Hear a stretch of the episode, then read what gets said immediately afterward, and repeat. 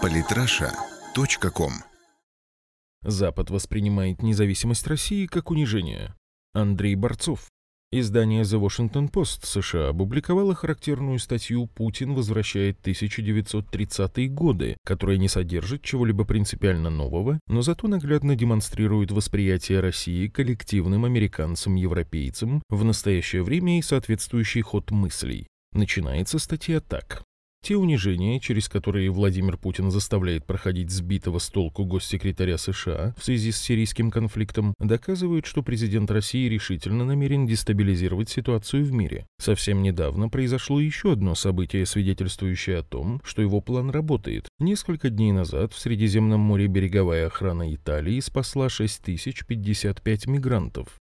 Какие именно унижения? Указание на невыполнение взятых на себя обязательств со стороны США? Странное замечание, но оно как раз характеризует мировосприятие с такой точки зрения. США не должны ни перед кем ни в чем отчитываться, а если приходится хотя бы пояснять свои действия, это же просто унижение какое-то. Такого не было со времен Советского Союза. Не менее показателен тезис о мигрантах в Италии. Какое отношение имеет к этому Владимир Владимирович? Вы не поверите, но в статье так и написано. Какое отношение все это имеет к Путину? Все это указывает на то, что он уверенно приближается к своей цели, заключающейся в политической, социальной и моральной дезориентации Европы. Это уже не логическое мышление, а ассоциативное. Я всегда об этом думаю. Давайте посмотрим на страхи американских и европейских изданий подробнее. The Financial Times указывает на факт, Мало кто из 138 тысяч мигрантов, прибывших в Италию в этом году, являются сирийцами, большинство из Нигерии и других стран Африки. Далее приводятся еще факты. По данным World Population Prospects ООН, количество европейцев всего 10% от мирового, и оно уменьшается. Зато в Африке, хотя сейчас проживает 16% мирового населения, 41% подростки в возрасте до 15 лет и рост населения выдающийся. Ожидается, что Нигерия, Конго и Фиолетовая Эфиопия, Ганзания и Уганда вместе дадут половину прироста мирового населения к 2050 году.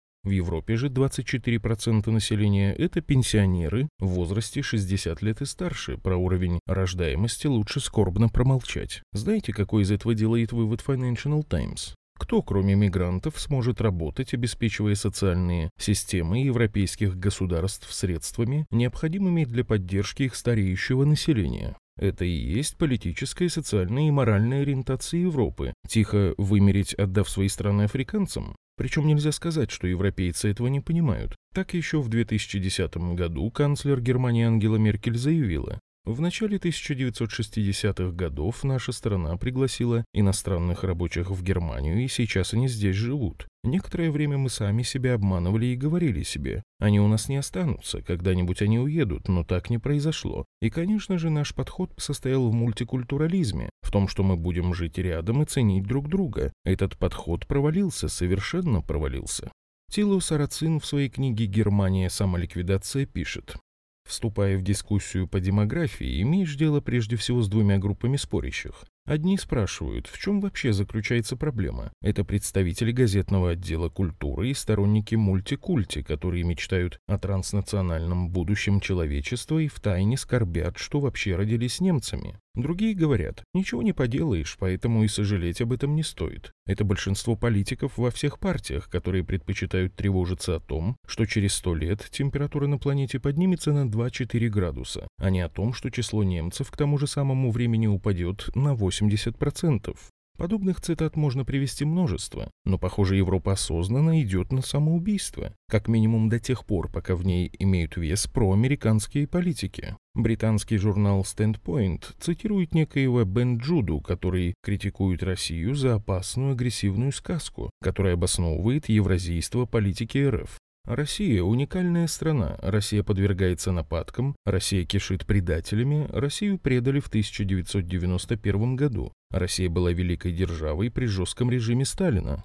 Не буду уходить в частности, но евразийство тут очевидно использовано лишь поверхностно, как антизападные настроения и утверждение необходимости своего пути.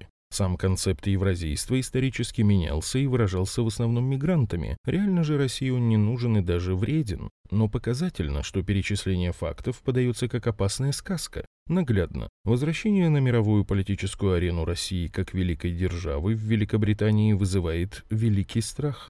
Претензии в дезориентации обосновываются в статье британского еженедельника «Шпектатор», который пишет о навязываемой в России государством культуре напускной скромности и противопоставлении нравственной крепости западному моральному упадку. Почему напускной-то? Лично моя этика существенно отличается от общепринятой в России морали, но ничего напускного я не вижу, кроме отдельных инцидентов в религиозной сфере. В качестве ужасающего примера нравов этих диких русских шпектатор приводит отношение к гомосексуалистам. 21% россиян хотят, чтобы всех гомосексуалистов ликвидировали, а 37% считают, что их необходимо изолировать от общества. Источник данных не указан, и думаю, вам понятно, что проценты несколько преувеличены. Но согласимся, с толерантным Западом не сравнить. Могу привести еще более шокирующий просвещенный Запад пример. Запад счел Россию самой ментально закрытой страной, а нам это даже приятно. Раздел «Брачная ксенофобия». Даже не бытовая, а брачная, обратите внимание. То есть речь идет не просто о толерантности по отношению к другим расам и этносам, а именно о смешении всех и вся. Оказалось, что в России к таким бракам относятся хуже всего. Против высказалось 42% опрошенных. На фоне того, что в среднем по миру их одобряет уже 75% населения в опрошенной 21 стране. Далее The Washington Post цитирует некую Лилию Шевцову из Брукингского института, которая в сборнике «Авторитаризм покоряет мир» предупреждает, Путин формирует антизападный интернационал. Логика, опять же, шизофренична. С момента наступления Сталина на все горизонтальные связи, в том числе на семейные связи, россияне, к большому сожалению, были беспомощными перед государством и его требованиями. Люди были вынуждены компенсировать свою беспомощность поисками смысла в коллективных национальных успехах, которые обещали сплотить их и восстановить их гордость. Вспомните аннексию Крыма. Вот как именно Сталин потоптался по семейным связям. Вообще-то советские семьи были куда как крепче современных. Что же касается гордости за аннексию Крыма и другие национальные успехи без кавычек, то и в этом случае имеет место непонимание атома индивида западного социума русского менталитета, в котором коллективизм является естественным, как и патриотизм. Не так давно Левада-центр выявил, что за 15 лет число россиян, считающих свою страну великой державой, выросло больше, чем вдвое и составило 68%. Именно так, во-первых, демократии и либерализма уже накушались и поняли, что в красочной обертке вкусный шоколад лишь у избранных, а у остальных несколько другое. А во-вторых, России уже есть чем гордиться, и количество этого все растет. Хотя, понятно, и о недостатках забывать нельзя. Но чем же и тут Путин провинился? Как он вносит дезориентацию в Европу, если речь о внутренних делах России? Все просто. Россия перестала беспрекословно подчиняться мировому порядку глобализма во главе США. Поэтому сейчас ситуация выглядит приблизительно так. Это и вызывает недоумение и страх на Западе. Раньше же было так все правильно, демократично и либерально, а сейчас ужас какой-то, сплошная дезориентация. Скажем, директор Левада-центра, недавно признанного иностранным агентом Лев Гудков, недоумевает. В современной России воспроизводится советский тип человека? Как же так? К концу статьи The Washington Post опасается европейских правых партий, поскольку консервативный национализм Путина совпадает с их мировоззрением, а также европейских левых партий, поскольку им нравятся антизападные, в первую очередь антиамериканские сигналы Кремля, который даже финансирует европейские партии защитников природы, чье противостояние применению технологии гидроразрыва помогает Путину держать Европу в зависимости от российского газа.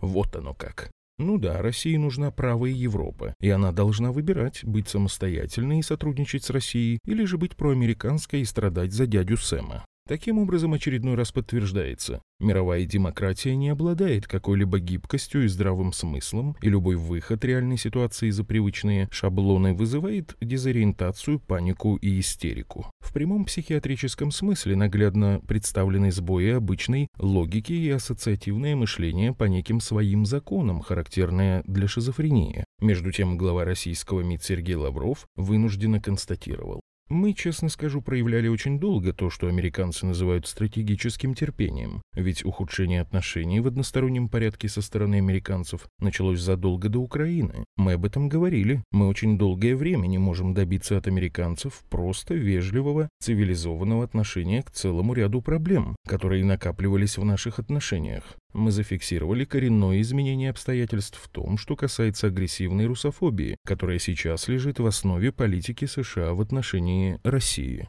Сергей Лавров.